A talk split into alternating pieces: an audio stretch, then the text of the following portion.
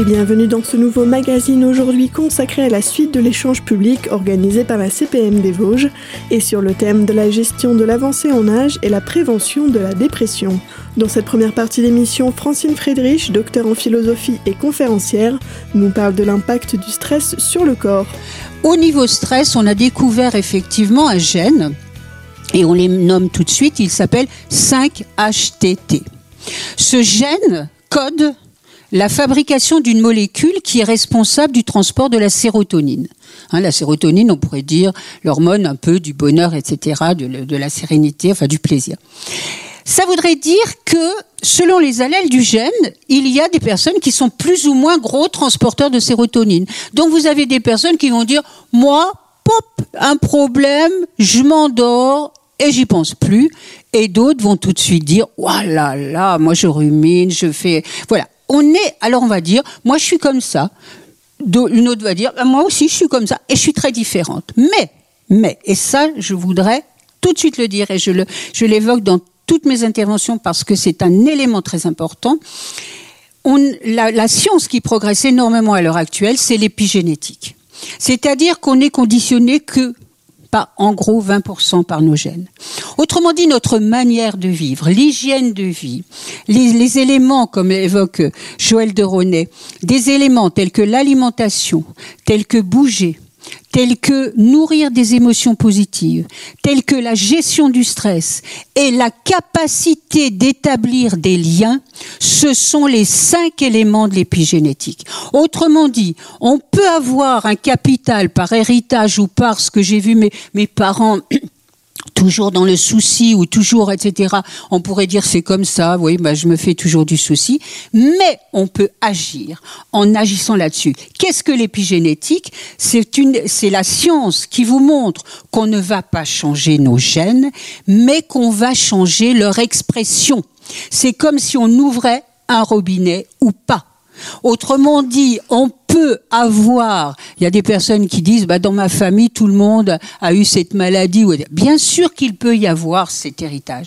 Il y a également, par notre manière de vivre, la capacité de fermer un robinet de quelque chose qui nous vient de l'héritage génétique. Autrement dit, tous ces éléments de prévention nous permettent d'avoir de plus en plus d'informations sur l'alimentation, sur le fait de bouger, Comment on peut On ne demande pas, c'est pas parce qu'une personne va faire un 10 km qu'elle ira mieux que la personne qui, en se détendant bien, va marcher un peu moins. C'est en fonction de ce que l'on peut. Et j'ajouterai avec plaisir. On ne parle pas assez de ce plaisir. Quand une personne mange quelque chose en se forçant parce que soi-disant ça fait du bien, ou qu'une autre se culpabilise parce qu'elle a mangé quelque chose qui lui fera du mal, eh bien il y a moins l'action de l'aliment que de la manière dont je vais le vivre. Donc, en agissant sur ces cinq éléments, eh bien, ce sont déjà des éléments qui conditionnent la meilleure hygiène de vivre possible. Donc, l'alimentation, le fait de bouger, nourrir, nourrir des pensées positives.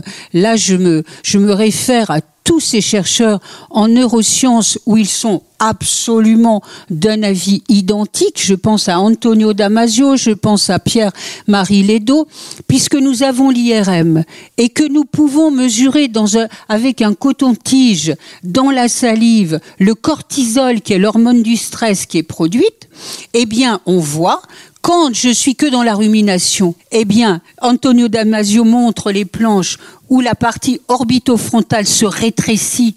Autrement dit, quand je suis dans le négatif, eh bien, je m'enferme dans un champ d'analyse des situations plus rétréci. Et quand je suis dans quelque chose de positif, il y a un éclaircissement de la partie orbitofrontale, une activité synaptique très intense, et donc à partir de là, j'ai une vision beaucoup plus globale des situations.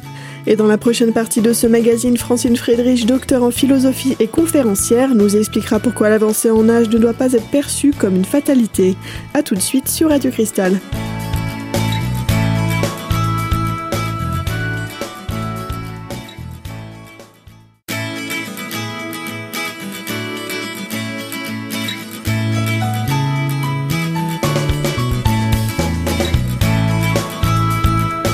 Vous êtes toujours sur Radio Cristal dans ce magazine aujourd'hui consacré à la suite de l'échange public organisé par la CPAM des Vosges et sur le thème de la gestion de l'avancée en âge et de la prévention de la dépression.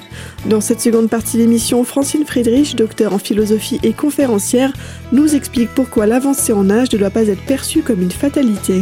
Donc tous ces éléments, il faut faire des liens. Parce que si la science progresse, c'est pour nous dire que l'avancée en âge n'est pas qu'une fatalité. Elle nous oblige bien sûr à une réflexion pour choisir un mode de vie qui permette effectivement un nouvel épanouissement, mais je répète, de manière sous-jacente, il faut absolument être conscient des pertes. Donc, j'ai parlé des dangers, maintenant j'ai aussi parlé des axes possibles de développement, à savoir d'abord, et pour moi c'est essentiel, accepter les pertes, ne pas ruminer et surtout agir sur ces représentations. Il y a une image qui est très claire et qui vous parlera tellement elle est évidente. C'est une image qui évoque Verlaine et il dit imaginez une cellule avec des barreaux. Il y a deux prisonniers dans cette cellule. Même cellule, même barreau, même fenêtre. Un prisonnier ne voit que les barreaux, l'autre voit les étoiles entre les barreaux. Ça change tout. Ça change tout. Le cerveau fonctionne par image. Les images que vous lui envoyez conditionnent les neurotransmetteurs produits. Et ça, je vais vous dire, c'est pas que l'avancée en âge, c'est à tout moment. C'est à tout moment. Imaginons, avant un examen, la personne, l'étudiant qui va se dire, oh là là, si on me pose cette question, il va se passer ça. Ne visualisant que les craintes et les peurs, je peux vous dire que les ressources diminuent à une allure grand V. On va pas dire, par exemple, un sportif qui doit faire un temps, etc. Oh là là, pense à tous les problèmes qui peuvent arriver. On va lui dire, visualise la situation souhaitée. Et ça, c'est pas de la manipulation. C'est pas de la manipulation, c'est se dire, il faut que l'on vive avec tout notre capital. On n'est pas qu'un mental qui résonne, on est un corps, on a une acuité sensorielle, on l'utilise pas assez et cette vision va conditionner beaucoup de choses. Donc que chaque personne, quel que soit l'âge, réfléchisse quelles sont les images que je m'envoie régulièrement. J'évoque souvent la règle des 4 R qui sont des toxicités totales, les regrets, les remords, la rancune et la rumination. La rumination, un psy qui s'appelle Jean-Bertrand Pontalis emploie un mot anglais brooding pour parler de la rumination. C'est l'action de couver. Et il dit quand on rumine, c'est-à-dire quand on répète toujours les mêmes choses, vous savez bien ce que ça veut dire. Hein les personnes qui vont, comme ce monsieur qui, qui dit ah si vous aviez vu l'homme que j'étais, ah si vous aviez vu ce que je faisais avant, ah si vous aviez vu, il n'était que dans le passé. Eh bien cette rumination là va créer, et c'est pour ça qu'il emploie le mot brooding, l'action de couver, c'est-à-dire véritablement comme quand une poule couve son œuf, il dit elle fait grossir ce qui est à l'intérieur. Donc plus on rumine, plus on donne vie à ce que l'on craint. Montaigne disait la peur provoque la chose redoutée. Les neurosciences ne nous disent pas grand-chose de différent. Il en était loin, bien sûr, Montaigne. La peur provoque. Un chef de pôle, il n'y a pas longtemps, m'a dit on devrait mettre cette phrase en lettres d'or à l'hôpital. Parce qu'il y a énormément de problèmes qui sont effectivement liés à des situations pathologiques. Mais vous savez très bien que la manière dont je vais vivre des situations, soit sous l'angle, mon Dieu, tout va mal, c'est foutu, je suis plus bon à rien, et puis maintenant c'est, qu'est-ce que, quelle sera la nouvelle étape? Bah, c'est la mort, et puis finalement les gens ne viennent plus tellement me voir, et puis etc. Toutes ces lamentations. Et d'autres qui vont dire, avec tous les éléments que l'on va évoquer, eh bien, je vais peut-être me découvrir dans un environnement que je vais créer différemment. Savoir dire oui, savoir dire non. C'est pas parce que je suis à la retraite que je suis corvéable à merci pour garder tout le temps les petits enfants quand on veut que je les garde. Combien de culpabilité? Moi, le, mot culpabilité, on, on l'évoquait en aparté à propos des aidants, mais je me rends compte, effectivement, on est dans une culture si vous lisez, si vous aimez lire, il y a le, livre de Freud qui s'appelle Malaise dans la civilisation, où justement on active les peurs et le sentiment de culpabilité. Et ça, pour, prenons le cas des aidants qui se sentent coupables de prendre du temps pour eux, Ou bien, euh, quand je vois, j'entends parfois des personnes retraitées qui se sentent coupables de dire non quand euh, euh, le fils ou la fille disait, écoute, maintenant tu as, le temps, hein, bah, maintenant tu as le temps, tu vas t'occuper. Tout ça, ce sont des éléments où il ne faut pas s'oublier. On peut aimer les autres, on peut être proche des autres, mais à tout âge, et ça c'est bien, puisque je le dis aussi, à tout âge, il faut garder un pas de côté, il faut garder une forme d'entre-deux, qui est une forme justement de respect des autres et de soi. Quand on ne se respecte plus, quand on n'est qu'agi par les autres, et c'est souvent un danger de l'avancée en âge, quand pour les autres, on a de, beaucoup plus de disponibilité, eh bien, il y a des personnes qui tombent en dépression, oui, parce qu'elles ne savent plus qui elles sont. Elles ne sont là que pour les autres. Et c'est pas comme ça qu'on est plus utile aux autres. C'est la qualité de présence plus que la quantité de présence. Et c'est également être à l'écoute de soi. En bref, prendre du temps pour soi et s'écouter afin d'être en accord avec soi-même. Dans la prochaine partie de cette émission consacrée à la gestion de l'avancée en âge et à la prévention de la dépression, Francine Friedrich, docteur en philosophie et conférencière, nous parlera de l'importance des projets. A tout de suite sur Radio Cristal.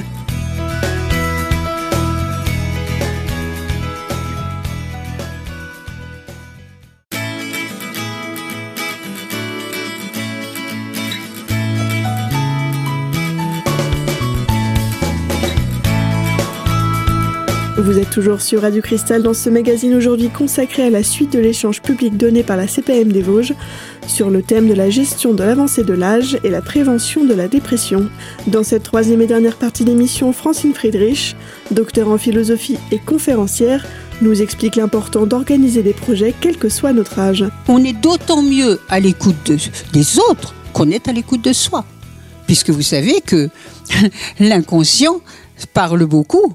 Et vous pouvez dire à quelqu'un, ah oui, oui, je suis content, oui, oui, ben, je vais garder euh, le petit demain avec tout un langage non verbal qui dit qu'est-ce que tu me barbes, quoi? Et, et donc l'autre, dans la relation à l'autre, rappelez-vous qu'on est vu avant d'être entendu. Donc parfois les relations se pourrissent parce qu'il y a un langage non verbal qui dit l'inverse du langage verbal. Donc mieux on est en accord avec soi-même, mieux on est convaincant. Parce que véritablement, on sera dans les éléments factuels. Alors, avant de parler du, stress et de la dépression et de la déprime, les axes sur lesquels, en tant qu'hygiène de vie, puisqu'on va parler de ça de manière euh, sous-jacente dans, dans les différents champs de mon intervention, comme je l'ai dit, agir sur les représentations, accepter les pertes et peut-être prendre conscience d'une autre manière de vivre le temps. De vivre le temps. C'est-à-dire que dans le temps, vous savez, dans la grecque ancienne, il y a trois mots pour dire le temps. Il y a le mot chronos, une heure égale 60 minutes. Bah, c'est sûr, faire quelque chose, ça prend du temps. On est d'accord, ça a donné chronophage. Mais il y a un deuxième mot pour dire le temps, c'est aion, le temps qui se construit, le temps tel que je le vis. C'est-à-dire qu'il y a des moments où je me sens bien, ben le temps passe vite. Puis le moment où je m'ennuie, ça se traîne. Et donc la notion de temps, c'est intéressant d'y réfléchir, parce que ce n'est pas que l'uniformité du quantitatif. Il faut agir sur le qualitatif aussi. Et il y a un troisième mot pour dire le temps, c'est le moment opportun, le kairos. C'est-à-dire sentir si je développe mon attention au présent, je vais repérer des moments qui sont de vraie nourriture. Je pense à un problème de, de Prévert intitulé Le Jardin. Des milliers, des milliers d'années ne pourraient suffire pour dire la petite seconde d'éternité où tu m'as embrassé, où je t'ai embrassé. Des petites secondes d'éternité. C'est bien de dire seconde d'éternité parce qu'il faut vivre des moments comme ça. La personne qui n'est que dans les ruminations ne les repérera pas. J'ai des parents qui ont 95 et 93 ans, qui ont la chance de vivre encore ensemble. Ils sont capables de me dire, ah, ce matin, il y avait un lever de soleil magnifique. Et ça, ça dépend pas d'un compte en banque. Ça dépend d'une manière de voir. Et ça dépend de, de, de, ressentir les choses. Il y a un très bon livre qui, dont la traduction vient de paraître il y a 15 jours d'Hartmut Rosa, quand je vous parlais du temps. Hartmut Rosa, qui est un sociologue et, et philosophe allemand, a écrit un livre Accélération. Personne ne peut nier que tout s'accélère. Ça va de plus en plus vite. Et moi, souvent, les accompagnements individuels, ça commence comme ça. La personne me dit, moi j'ai le nez dans le guidon. Un monsieur m'a dit il n'y a pas longtemps, moi j'ai le nez dans le guidon, je sais que je vais dans le mur, j'y vais de plus en plus vite. Ça veut dire que on est dans une telle spirale d'urgence, pression, du toujours plus, que c'est effectivement un élément quand parfois des personnes disent ouais on parle du burn-out c'est véritablement une mode mais ça a toujours existé que on soit un peu fatigué. Non non il y a quand même quelque chose de différent. C'est justement cette dynamique du temps et c'est ce besoin de performance et c'est du toujours plus qui font qu'il y ait un véritable épuisement professionnel. Et quand euh, j'interviens, comme je vous disais, dans les hôpitaux, Freud disait il y a trois métiers impossibles soigner, enseigner, gouverner parce que justement, on ne voit pas toujours les résultats concrets. Et justement, les personnes qui agissent avec beaucoup de conscience professionnelle ne sentent pas toujours la limite. Et récemment, quand un monsieur, je l'ai vu après le burn-out, et les personnes de son environnement disaient, mais on comprend pas comment il a craqué parce que c'était quelqu'un qui était toujours d'humeur égale, toujours un mot gentil avec tout le monde. Bah oui, peut-être d'humeur égale, gentil avec tout le monde, mais qu'est-ce qui refoulait? Et à un moment, quand je vous parlais de l'inconscient, sans rentrer dans de grandes discussions à ce niveau-là, tout ce que vous refoulez ne reste pas inactif. Et ça grossit, ça grossit, pour un jour exploser. Exploser comment? Soit dans des, éléments psychosomatiques, c'est-à-dire des manifestations psychosomatiques. On dit souvent que que le, le système gastro-intestinal digère mal les tensions. Donc c'est vrai qu'il y a des gens qui vont dire, moi j'ai une boule là, effectivement, parce que je suis dans le stress. Effectivement, ça fait un petit lien avec ce qu'on va dire après. Mais mettre, pourquoi j'élargis à ça? Parce qu'il y a une nécessité de mettre la limite et c'est parfois très difficile. Je vois au niveau des soignants quand ils se disent mais j'en fais pas encore assez, je voudrais en faire plus. OK, des personnes qui comme je vous le disais soi-disant sont plus disponibles, oui, il faudrait que je fasse encore plus. OK. Il y a quand même une différence entre la volonté d'apporter, la volonté d'aider, la volonté d'accompagner mais il ne faut pas perdre le lien avec soi-même. Parce que dans le burn-out, c'est le corps qui parle en premier, parce que la personne ne veut pas accepter qu'elle est fatiguée, qu'il faut qu'elle s'arrête. Donc notre corps, que ce soit dans l'avancée en âge, mais pendant toutes les étapes de notre vie, il faut que l'on vive avec le tout de soi avec son esprit, sa raison, mais avec ce que l'on ressent, les émotions, etc. Et avec son corps aussi. Et c'est pour ça qu'il faut agir sur les deux. Il faut agir sur les deux pour avoir la vie la meilleure possible. Francine Friedrich, docteur en philosophie et conférencière, nous donnera davantage de détails sur son propos dans la prochaine partie de ce magazine, la semaine prochaine, même jour, même heure. En attendant, retrouvez dès maintenant cette émission en podcast sur notre site internet radiocristal.org. Pour rappel, cet échange public a été donné par la CPM des Vosges dans le cadre des Jeudis de la Santé et animé cette fois-ci par Francine Friedrich, docteur en philosophie et conférencière. On arrive malheureusement à la fin de cette seconde émission, mais on se donne rendez-vous la semaine prochaine pour la suite de ce magazine. A très bientôt sur Radio Cristal.